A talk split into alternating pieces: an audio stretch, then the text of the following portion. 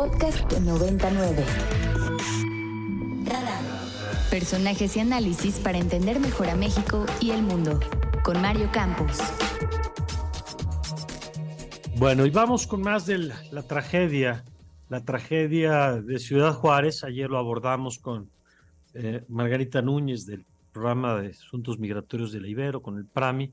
Y hoy vamos a seguir el tema con el director nacional del Servicio Jesuita Refugiados en México, el padre Conrado Cepeda, a quien le agradezco que nos tome esta llamada. Padre, ¿cómo está? Buen día. Buenos días a ti, a tu audiencia. Te saludo desde Quito, Ecuador, donde me encuentro ahora. Muchas gracias, padre. Bueno, pues primero, eh, por supuesto, es la tragedia de lo que ha ocurrido en sí mismo, la pérdida de vidas, pero lo otro, padre, y yo quisiera que nos platique un poco más de eso, es lo que revela, ¿no? Eh, es decir, estas cosas que pueden tener muchas veces una explicación específica, específica del caso, lo que muchas veces ponen de manifiesto son las condiciones sistémicas en las que se está operando la atención de los, de los migrantes en nuestro país, padre.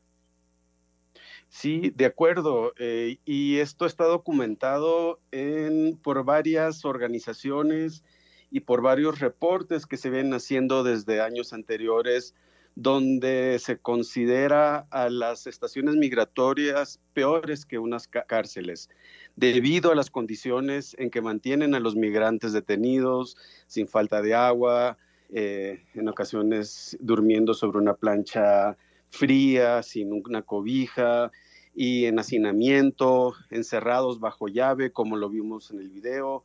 Esos son pruebas que hemos estado denunciando constantemente las organizaciones y los colectivos de la situación en que se vive la detención migratoria en México. ¿Le sorprende algo sobre esto? Es decir, las condiciones en las que se encuentran, lo que ha salido en el video, las denuncias de los familiares, que a lo mejor para mucha gente son noticia, ¿a ustedes les sorprenden?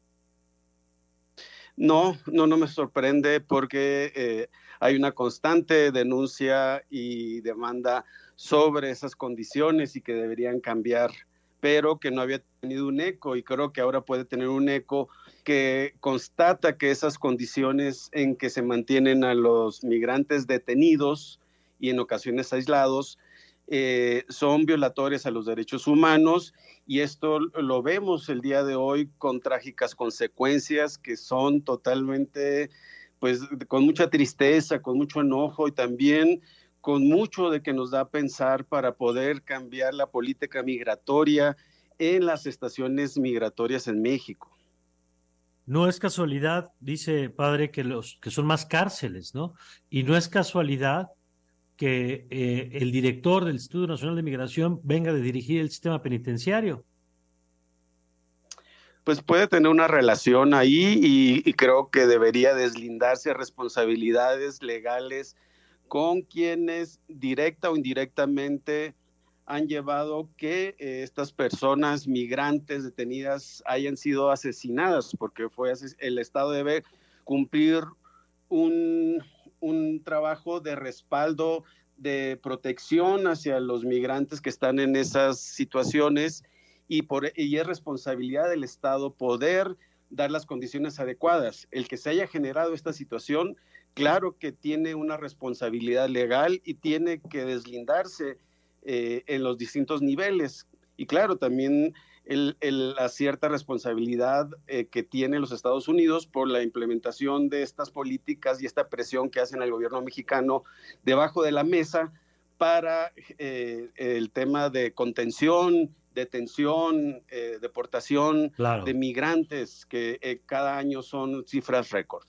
Por supuesto, porque una, no se puede entender la política mexicana sin, sin entender también el contexto de la política de los Estados Unidos. Ahora, ayer veíamos, padre, que les daban estas tarjetas, que son como permisos, entiendo, para los migrantes, tarjetas que no les habían dado antes, sino hasta que ocurre la tragedia, como un intento, supongo que de quitar presión. ¿Cuál debería ser, de acuerdo al marco internacional, el trato que dé el gobierno mexicano a los migrantes? Pues eh, mira, eh, está consagrado en, la, las leyes y a nivel discursivo es un trato de bienvenida donde toda persona es, eh, e, es eh, bienvenida a México, sobre todo que se logró cambiar la ley para que no fuera un tema judiciable, sino que fuera un tema solo de carácter civil. Eh, y, pero ojalá que se aplicara esto que se dice, porque es, es inestable, es muy errante esta política migratoria. Las, eh, las visas, estas humanitarias que se están dando, se dan en algunos momentos a diversos grupos, pero no de una manera constante y no de una manera que ayude a proteger la vida de las personas, porque con estas políticas se va generando una serie de vulnerabilidades en el tránsito, en la llegada, eh, ponemos a las personas en manos del crimen organizado, desgraciadamente, y, este, y todavía que el gobierno en sus espacios eh, los criminalice, los victimice, eso no debe ser. Y en ese sentido, pues la respuesta del presidente ayer, ¿qué opinión le merece, padre? Pues eh, creo que no está bien informado. Eh, las estaciones migratorias no son albergues. El albergue tiene otra condición de protección, de cuidado, de calidez, de respeto y dignidad, de derechos humanos las estaciones migratorias no son albergues, son lugares de detención, son lugares de aislamiento, son eh, lugares donde se pretende introyectar a las personas un desánimo para que no sigan eh, migrando. Entonces, eh, esto es mi opinión al respecto, que debería transformarse y deberíamos caminar hacia una no permanencia de las estaciones migratorias y que sea solamente en casos muy extremos el que pueda tener un espacio de detención los migrantes en México. Bueno, pues vamos a seguir atentos a, esta, a este caso, por supuesto, padre, y le agradezco que nos haya tomado esta llamada. Con mucho gusto y un abrazo para todos y a toda tu audiencia. Muchas gracias. Es el padre Conrado Cepeda.